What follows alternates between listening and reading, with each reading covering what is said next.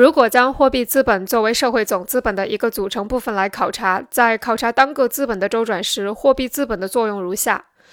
一、每个单个资本都是以货币资本的形式来开始它的资本周转过程，因此它是资本周转过程的第一推动力。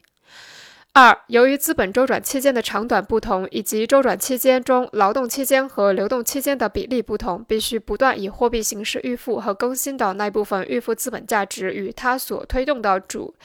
与它所推动的生产规模之间的比例也就不同。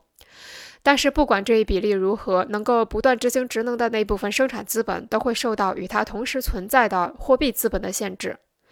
因此，要使资本再生产持续不断的进行，资本家必须储备一定量的货币资本，否则资本的周转就会停滞，再生产过程也会中断。商品生产必须以商品流通为前提，而商品流通又以货币流通为前提。商品生产分为商品和货币，是产品转化为商品的一般规律。无论是从社会总资本的角度考察，还是从单个资本的角度考察，货币资本始终是资本主义再生产的第一推动力和持续的动力。因为资本家每开办一个新的企业，都需要用货币资本购买生产所必需的劳动力、劳动资料和生产材料。单个资本如此，社会总资本同样如此。在资本主义社会在生产过程中，尽管生产资本总是受到与它同时存在的货币资本的限制，但是不能就此推断。资本主义生产规模的绝对界限取决于执行职能的货币资本量的大小，也就是说，货币资本对生产规模的限制不是绝对的。在一定条件下，即使不增加货币资本，或货币资本不按照生产规模扩大的比例而增加，生产规模仍然可以扩大。比如，在劳动力报酬相同的条件下，可以从劳动的外延或内涵方面来加强对劳动力的剥削。也就是说，可以通过提高劳动强度或延长劳动时间来扩大生产规模。如果资本家因此提高工人的工资，即增加了货币资本，而货币资本并没有按照工人受剥削的程度而成比例增加。其次，生产上利用的自然物质，比如土地、海洋、矿山、森林等，虽然不是资本，但却是生产中的物质要素。只要加强对这些自然物质的利用，就可以在不增加预付货币资本的情况下扩大生产规模。若是因为辅助材料的增加而必须追加货币资本，那么追加的那一部分货币资本也不是按照生产资本效能的扩大而成比例的增加。对固定资本的使用，可以采用提高使用强度的办法，也可以延长每天使用的时间。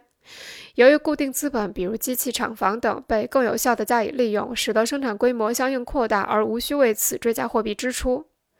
此时，固定资本的周转加快了，它的再生产的各个要素也更加迅速地提供出来。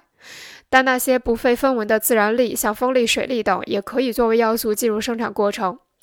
随着科学技术的不断发展，这些自然力以或大或或小的效能进入生产过程，并使生产规模扩大，而资本家却无需追发，却无需，而资本家却无需追加分文花费。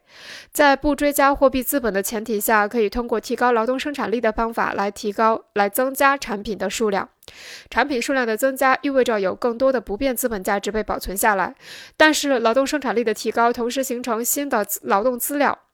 但是，劳动生产力的提高同时形成了新的资本材料，为扩大资本积累奠定了基础。